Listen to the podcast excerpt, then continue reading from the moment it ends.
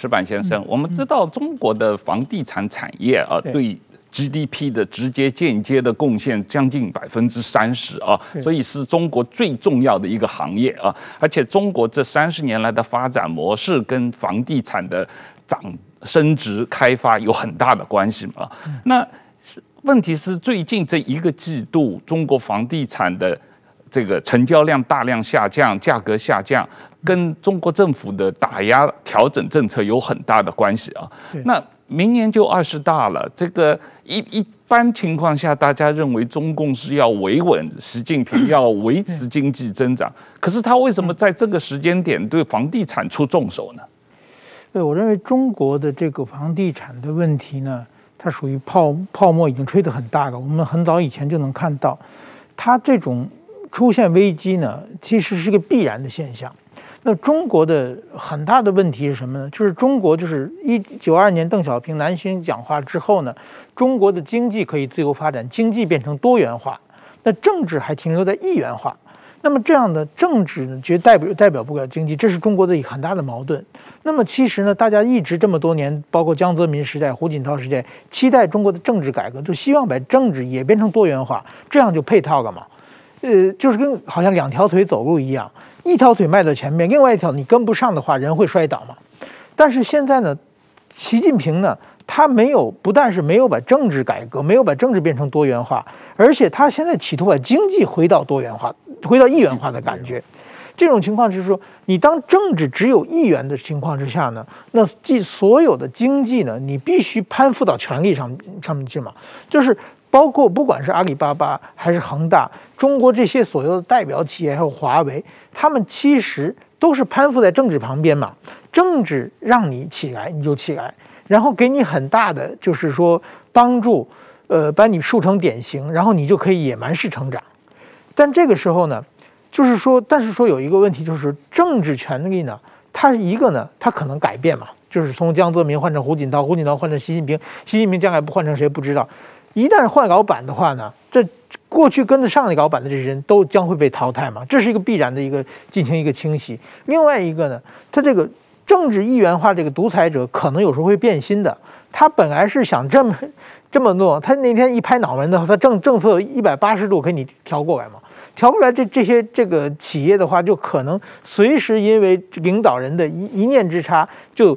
把你从天堂直接掉到地狱下面去，那所以说，我觉得像恒大这是一个典型。它过去恒大的成功，其实就是在于它附和当时什么广东省的权力者，服服从中央，也是受到各种各样的，明明是不可能的很多的融资，很多的这个它的账面是代表不了的，但是说政府给压下去。所以说我看到刚才有很多这种哭天抹泪的这种这个。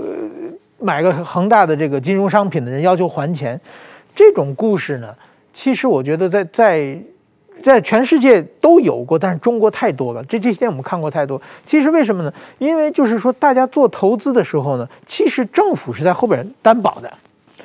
他他买恒大，他认为这个恒大企业是政府挺的，是广东省政府挺的，是中央政府挺的，所以买的一定。没有没有这个没有问题，但是说一旦出事的话，中央政府不管的话，这些群众会把这个账算到中央政府头上去，那这个就是和别的资本主义国家是不一样的问题嘛。所以说中国呢，它往往就会变成从这个金融危机转到社会危机，从社会危机转到政治危机，会有这么一个很大的变化。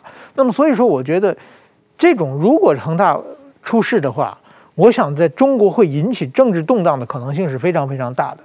我们想，日本日本泡沫经济，这个这泡沫崩掉之后，日本又垮了一大堆银行嘛，就是北海道拓殖银行啊、长期信用银行。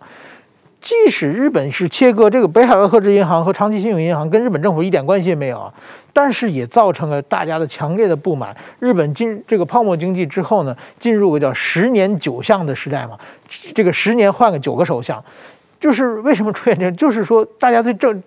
自己钱包瘪下去了，投资找不回来，就对政治发泄不满嘛。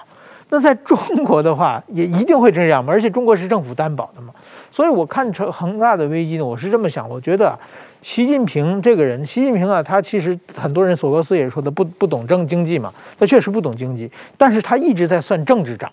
我认为呢，他短期的话。他一定会管恒大的。为什么呢？明年就是二十大嘛。明年他要连任嘛，要风风光光的嘛。现在如果引爆恒大，引的这个雪崩出出现的话，这个他承受不了的。所以不管什么，他一定会会救，这是短期的是没有问题。但是恒大的命运是什么？叫这个死不了也活不长。今天你没事情，等我二十大之后，我早晚要清算你。因为习近平他是学毛泽东的，他要把这个权力集中在这里嘛，就是在独裁国家里面，明星只要有一个就可以。就是过去文革的时候，明星就是毛泽东，不需要像马云呐、啊、什么徐 这些这些经济明星都不需要嘛。所以说呢，你今天搞成这样的话，早晚的话，我我要我要清算你。所以说，我觉得像许家印的命运基本上也定下来了。这个中国呢，慢慢慢慢的这个恒大的危机，我觉得还有一个很大的影响的，就是说这一次在日本突然冒了很大的什么呢？就是恒大的很多资料出来以后呢，日本媒体发现恒大在二零二五年兑现的债主。其中第九位是日本国家的养老基金，哇，这下给日本人吓坏了。这日本本来现在少子高龄化，养老基金就是大家入不敷出了，你竟然去投资庞大，怎么搞的？就是他是投资的是日本的厚生劳动省下面一个独立法人啊，就马上给他叫到国会，好好问一问，是不是有渎职？其实就是投资嘛。如果金融上投资的话，中国的，我觉得您如果光看这个。经济账不看政治账的话，中国作为金融业，进中国投资是很漂亮的成绩嘛。所有国家是你回报率非常好的嘛。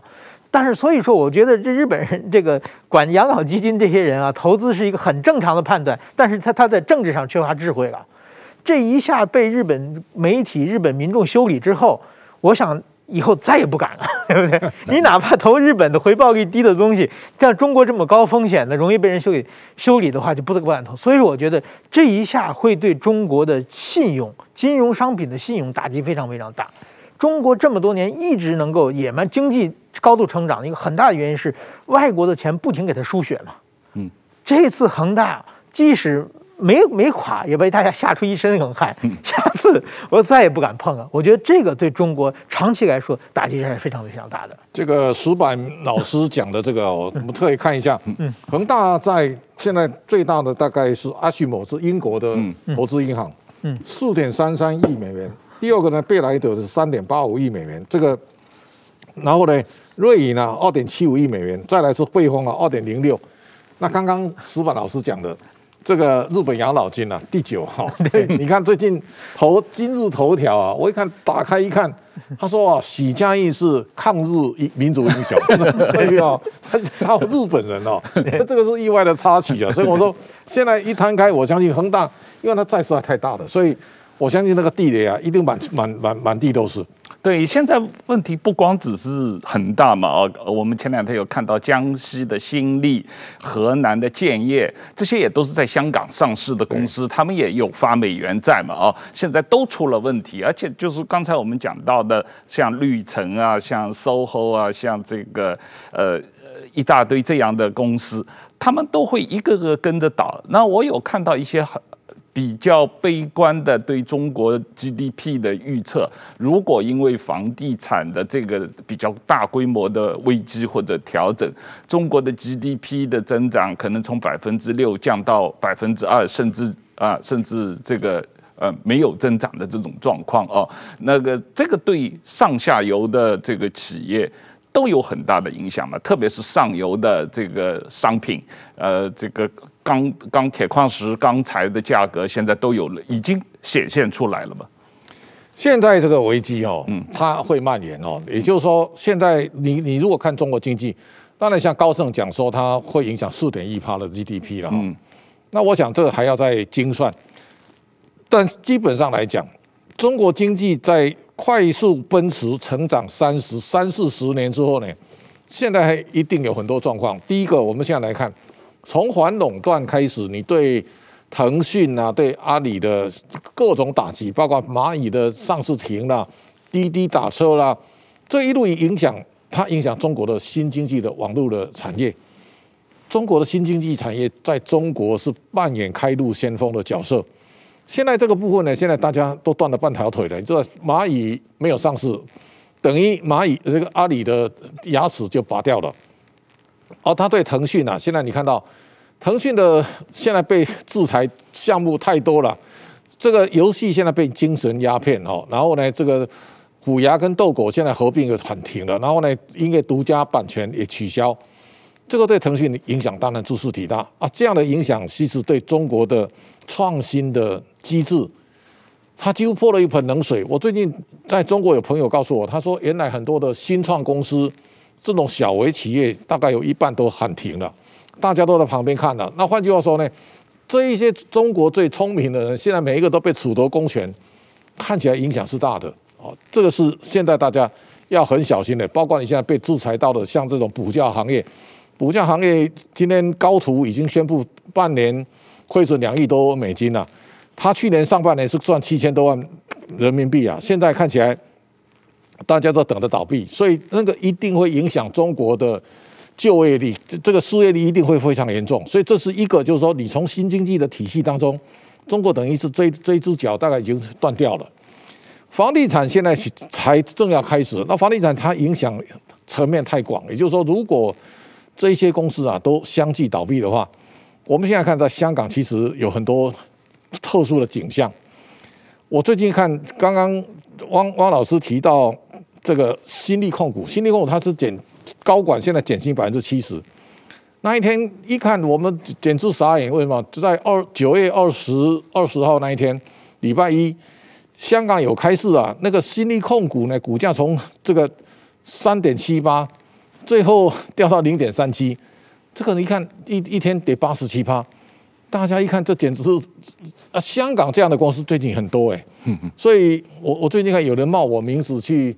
炒作香港股票，用奈的那种哦啊，后来他就我看有一家公司代号叫一八二五，哦，那个什么公司我也不知道哦，就看一下叫 Sterling 用英文拼的哦，那一家公司啊，三天前股价一天跌九十一趴，啊，这种情况香港最近经常常见的，所以就是说这个资本市场有点末日景象啊，就是说你看到香港三不五时啊，都有一些公司啊，要么就被红色的就被停牌。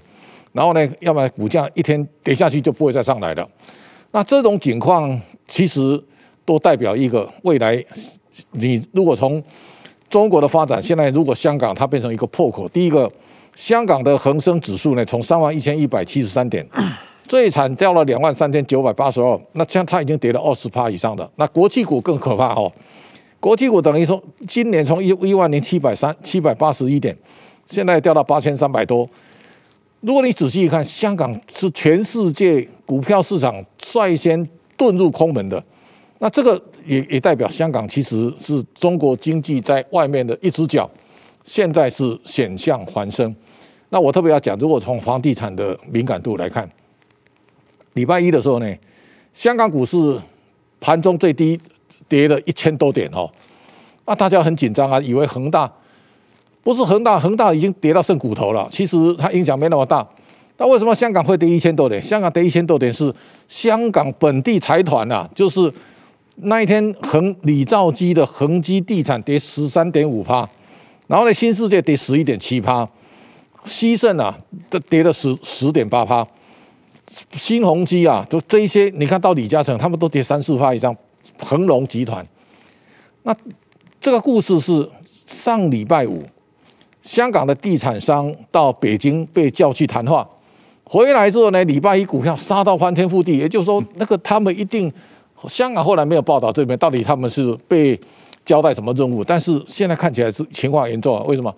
他们每一个人回来都没有讲话，但是林郑月有讲，他说香港将来会基于社会的需要。把财团的名下的土地呢收归国有，哎，看我这严重了。也就是说，香港的私有财产制现在看起来也是箭在弦上，也就是他随时可以处分你的资产。所以我相信，香港的本地财团一定知道大事不妙。如果你再你再把澳门现在的赌业哦，你看澳门这次的赌业影响非常大，为什么？这一次博彩法，他给大家四十五天的咨询。但是他他态态度现在很很强硬啊！他告诉你，在博彩法出来四十五天当中，将来有几个重要的新的游戏规则的改变。第一个，复牌将来不能用了，也就是说，你像类似金沙啦、这个米高梅啦，他们在美国拉斯维加主主牌是在这个市场，他们将来在澳门不能再用复牌。第二个呢，澳门本地人持股不得少于十趴。第三个呢，中央监管可以参参与董事会，然后呢，将来公司盈利呢要分配股息呢，要得到中央监管政府的同意。那这一弄的话，你就发现澳门的原来的赌业的机制啊，精神都没有了。如果你看股价更可怕，为什么？现在永利跟米高梅都升到五块多了，五块多，他们原来都三四十哎。金沙集团股价最高六十八，现在是十四。那这个大家可以看到，它比腰斩还来得严重，都跌了八九成了。如果你把这些被监管的行业拿回推到最后，房地产总七成，我相信中国的经济 GDP，它很可能去接近一零，也就它过去的高成长很可能就不见了。那不见以后呢？现在整个经济情势往下走，这个时候呢，它会反算回来，后面的调整，我相信一定会非常的辛苦。嗯，对呀、这个你觉得中国政府在香港这么搞法，好像要把香港实行共同富裕，要社会主义化，把房地产大亨的这个土地都要收归国有啊，这个把澳门的博彩股都打垮，他目的是什么？要把香港的股市打垮吗？是要为了培植北京的新的交易所吗？现在 基本上，我相信这是习的这种领导的。这种风格了，也就是说，现在如果你从共同富裕，为什么要共同富裕？就你你看到中国在这段时间从躺平啊、内卷啊，他知道这个社会是不平的。邓小平改革开放以后呢，让少数人富起来，那些最聪明他已经跑到前面去了。这个时候呢，他觉得，哎，如果用习近平的角度来讲，我听说哦，这个比较内内线的人讲，他说。蚂蚁为什么在上市前一天呢、啊、就踩刹车？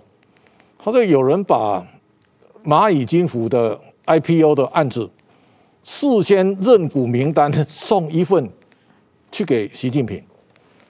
那你现在想一想，对习来讲，你们去去签购蚂蚁的股票，签一下，每个人都变富豪哎！你想一想，杭州市委书记他说他出五亿。因为他没上市，后来退五亿二嘛，对不对哈？那这个他这一次中箭落马，被拔下来了。那这个时候就告诉你，在蚂蚁的这个上市的认股名单当中，一定很多人呐。所以你知道黄伟、黄有龙、赵薇啦，连那个艺术家那个甄嬛志啦，他们一串人名字都在上面了。所以为什么你你就你看到他为什么要要去打那些艺人？从赵薇啦到这个黄晓明啦，哦，到这个这个圈子跟跟马云有关那群那群朋友，大家每个都出得回回的，所以他这一下去的时候，就告诉你说，你在天子手上，在我的管辖范围之内，大家闷声发大财，这个时当然不可以啊。所以这个时候呢，所有的这些人这些年赚大钱的人，通通都要交出来啊。所以共同富裕是。大家都捐啊，你都捐这一次，我我相信对中国来讲影响当然兹事体大。比方说，现在如果按照金额来看，腾讯和阿里呢都都认捐一千亿人民币了，那金额是最大的。王兴呢现在捐了二十二点七亿美元，捐给私人基金会，雷军跟进是二十二亿美元。然后呢，后面我们再看到，现在最大咖的哦，还有拼多多那个黄峥啊，拼多多今年三月啊，他捐了一笔是十八点五亿美元。第二笔啊，再捐三点七亿美元。现在他同时宣布，他明年啊，拼多多全年获利啊，全部要捐。他捐的时候，我觉得这个对未来大家去评估中国的投资啊，一华尔街到现在为止弄不清楚为什么。华尔街天天在鼓吹 ESG 啊，中国根本没有这一套嘛？为什么呢？捐款是一一句话你就捐了，啊捐的。理论上正常公司治理啊，应该一定要整个董事会讨论，股东会同意，对不对？这个才叫做 G 嘛，有治理嘛。现在经过这个回合啊，如果拼多多明年的获利全年他都捐，那这个代表拼多多它已经变成非盈利事业了。也就是说，你你买拼多多的股票干嘛？因为他明年赚的钱全部都捐，那捐了以后你的 EPS 就零啊，对不对？EPS 不能算啊。这个会增加的这个所有在中国投资的很多的困难，所以我相信现在对美国的华尔街来讲，他们现在进退维谷啊。为什么？因为美国华尔街是在这些年官商勾结里面，跟中国那一些新经济的大亨，他们都时有往来，而且呢，喝康道修补，就每一个人都很多好处啊。然后呢，现在这些人在华尔街这些中国的朋友，我看每一个人都中箭落马。华尔街现在到底如何评价中国？你像贝莱德啦、桥水啦，他们这个过去包括摩根斯丹利，他们都是中国的大好友哎。那这个时候呢，中国出这个题目，他们到底怎么办？所以最近我看中美金融圆桌会议啊，那个桑顿跟马世明啊到北京去谈，但是我相信一定不了了之嘛。也就是说，这个时候等于全世界的投资机构开始对中国的投资。他一定要重新评价，包括中国的经济发展的模式，包括 GDP 到底多少，然后呢，中国的上市公司呢，到底你应该给他什么样的评评价或多少本益比？我相信在这个地方一定会重新重新开始出现一个新的洗牌。对，石板先生，你看，这所谓中国的金融圆桌会议，华尔街跟中国政府的沟通啊，找这个证监会的方星海。但呃，以前华尔街跟中国政府的沟通主要是找王岐山嘛，啊，后来又是刘鹤。实际上这一次过去这半年，王岐山完全没有对外公开发言嘛。那刘鹤的话，最近有消息出来说，呃，滴滴上市。之前，刘鹤睁一只眼闭一只眼，让他在华尔街上市了。那事后，习近平很恼火啊，对刘鹤提出了严厉批评，刘鹤被迫做检讨。在这种情况下，刘鹤实际上现在也不敢出来帮这些资本市场的企业说话了，他是宁左勿右吧？啊，你怎么看整个这个政治现在变得很诡异？现在中国政府里面没有人敢出来帮这些企业界、帮这些民营企业家说话嘛？不，这就是当一个权力你没有制限它的情况之下啊，它可以为所欲为。那么你在权力周围的的有钱人，你就天天是伴君如伴虎了。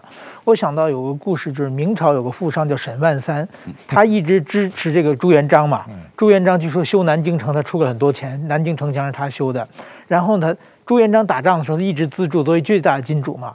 后来朱元璋打打下天下以后，朱元璋跟他说：“我我现在这个三三军将士都很辛苦，我没有钱去这个犒劳军人军队了。”那沈万三很积极的说：“那我出给你出一半钱。”那朱元璋说：“你想收买我的军心，你投我何意？”然后就抓起来了。就是说，你有的时候想拍拍马屁，对不对？但是你不知道他想收拾你就就可以收拾你。在中国这些有钱人，就是我估计每个都是这个沈万三的心情啊。那么也就是说，其实我我觉得这中。中国现在问题很严重的，大家都管习近平叫这个总加速师，确实是很相似的。刚才提到这些企业啊，我突然想到一个什么呢？我过去在北京当记者的时候，我也采访过一段时间中超，就中国足球队啊，看这些这些名字啊，广州恒大、广州富力。什么河北华夏幸福、杭州绿城，都是当时中超里边赫赫有名的主要的上位的球队啊。也就是中国的那个时候，像我们办公室那些机司机，他们天天就聊足球嘛。他们对这就等于说，中国当时的足球最有钱的企业全去投资足球。然后，大家所有看到台面上的这些企业，现在每一个都是要破产的这个状况啊，这就说明一个非常惨的。另外一个，我觉得就是所有的中国的不动产产业，就是中国的经济膨胀成长，就是靠不动产产业嘛。其实它是中国的各个层级每个人的希望。地方政府没有钱就卖土地嘛，然后呢，资产中产阶级。中产阶级的他们，他们就是什么？他们最高兴的事情是自己有的房产升值嘛。像很多人就是父母有一套留一套，岳父母给他留一套房子，这房子一升值就很高兴嘛。即使生活很惨，但是房地产房产升值比自己的薪水生长的快得多嘛。自己也是看到一个希望。还有中国那些农这个城乡结合部的那些农民工，他们最大的希望是什么呢？自己家里哪天自己家那块地。如果被恒大看上了，被什么富力看上了，那就可能一下子这个拆迁款就可以马上自己一夜之之之可以变成富豪嘛？这是他们是抱着这个希望在活着的。如果中国这个不动产行业被打掉之后，这些从上上下下地方政府、中产阶级到这个农民工，他们的希望全破灭了。那么就是说，中国经济成长过去是这么多年是靠不动产给你拉起来的，那你要把不动产打掉了的话，那新的成长的火车头在哪里？是完全看不到。所以我觉得，如照这样下去的话，那中国就是说，习近平现在今天天搞政治运动嘛，但他政治运动，但是说真正你对经济到底怎么想的？这个大家是完完全是看看不到的状况啊，所以我觉得在这种情况之下，那真的习中国的社会矛盾会很快的转成对政治的不满。所以说我我我我现在不是最近有传出来习近平要暗杀等等这这些事件嘛？其实我觉得这个中国很快的，如果说。恒大危机也许这次能度过去，但是今后很明显的是一个危机会接着另外一个危机的出现。那么这种时候，像习近平做这种杀鸡取卵的方法，把中国的有希望的东西一个个让把他们钱让他们捐出来。叫共同贫穷的状况之下，那么中国很快的，我我认为就会发生政治危机的。是是是，市长，我也是这么觉得。说老实话，你打房的话啊，你经过这三十年的发展，实际上中国城市的居民百分之七十已经拥有房地产，对，在自己住的房子 就是自己拥有的。所以，如果整个这个房价跌的话，跌个百分之二十的话。对这些中国居民的资产价值是有很负面的影响的。我我不是很确定习近平对这个问题想得很清楚。第一个，现在大家要看到，在整个中国经济的发展哦，台湾我觉得有几个角度大家要重新思考。第一个，大家都觉得中国经济是很棒的，没有人看坏中国经济。台湾的企业家里面呢、啊，我跟我当面讲过，习近平是汉武帝在世的人呢、啊，好几个啊，所以我曾经都跟他们辩论了啊。这这个说，大家都把他当成一个英明盛世的君主哦。但现在看起来，好像这个是会面对很多考验的。所以，台湾的企业过度高估中国的未来发展跟中国经济的愿景，这个是未来台湾社会大家要非常小心的，就是说。大家都认为中国是强国，还有第二个呢，最危险的是房地产在中国永远只会上涨，不会下跌。这我讲石板老老师最明显，就你会感受到，日本在一九八零年代，日本的房地产涨翻天了，涨到所所有人如痴如醉啊！你说到银座去吃一顿饭，一百万日币啊，要要坐个计程车，拿个一万块的日元在那边招摇一下哈，它会停哎。日本在房地产泡沫要泡的要爆破的时候呢，日本人如痴如醉。现在全中国其实对房地产来讲，有房子，刚刚思曼老师讲到，你知道你买一个房子，比方说我我我买那个房子，一栋房子，我用五十万人民币买到了，我放了几年之后变五百万，你想一想，这个他赚翻了，他所有他你没有没有任何行业比那个赚钱速度更快了。啊，大家都享受那样的一个憧憬嘛，因为我手上有一套房，那我也可以从一百万变三百万，三百万变五百万，然后一路往一千万，消费力会强是这样出来的。但是当你的房子，你的银银行负债会越来越多，哎，那越来越多，你的房子，比方说我买到一千万，明天它可能八百，你没卖呢，剩五百，但是我的利息会越交越多啊啊泡，为什么房地产有泡沫？泡沫是这样出来的，也就是说。当企业杠杆无限大，家庭的家户的贷款越来越高，那你很多人寅吃卯粮，也就是说，像像香港有人炒期货，期货那种楼花，大陆很多人都是买预售屋诶，然后你买的时候已经先借一大笔钱了，那那这个时候如果像发生烂尾楼，我钱都交了，那房地产那个那房子不能交，这个是你的负债。已经没没得逃了，所以将来如果中国的房市是往下走的话，影响最大呢，当然房地产公司类似恒大这样，大家一定会摊牌，它最后一定会倒。第二个呢，现在你说恒大现在贷款给恒大的银行在中国有一百二十八家，这一百二十八家金额到底多少？一摊开，我相信一定很严重吧？哦，那这个时候呢，大家都要承担，银行一定会吃下非常多的呆账啊，银行呆账一多以后，股价一定会难看。这个时候呢，市场上一定会存在非常多的不良资产要抛售，那这个对中国来讲，将来考验会在这里。所以，整个经济体系呢，从房地产公司的的倒闭，再到现在的银行被拖累，最后呢，终端的消费一定会萎缩。所以这个时候，我想这是中国经济未来类似我想台湾九零年代这种台湾病啊，中国现在正在上演。哦，这个时候呢，我相信台湾的投资大众啊，大家一定要想好，一方面，台湾的银行现在对中国的授信部位如果过高，我看这里有统计就是。台湾恒大危机，我们对恒大的这个放款的金额啊，看起来没有那么严重啊，就大概零点零三趴，这很小。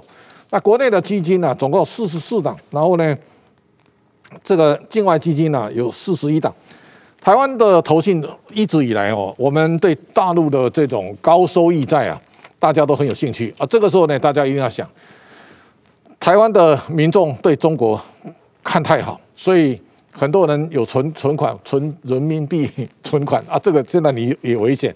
再来呢，ETF 买中国的基金，这个时候基金有很多的高收益债，那高收益债如果像恒大这样绑在里面，我相信你也会被地雷烫到。所以这一些现在金管会一定要是清查，就是说现在我们对中国的现在相关的这种房地产公司相关的曝险部位。已经发生的跟没有发生的潜在会发生的，我我觉得要要重新呢再核算一次。还有投信的 ETF 相关的股票的基金，我想一般投资人要非常的小心。这是我想今天也要特别提醒大家，对中国经济重新评价，这是台湾一般现在社会呢还没有。预警到的未来的投资的风险。呃，今天就这样，谢谢谢社长，谢谢石板。我们对呃观众提醒一下，台湾这个金融企业和个人对于中国的房地产的资产的曝险，实际上是有潜在风险，大家要重新审查一下这个啊部位啊。今天就到这里，谢谢大家。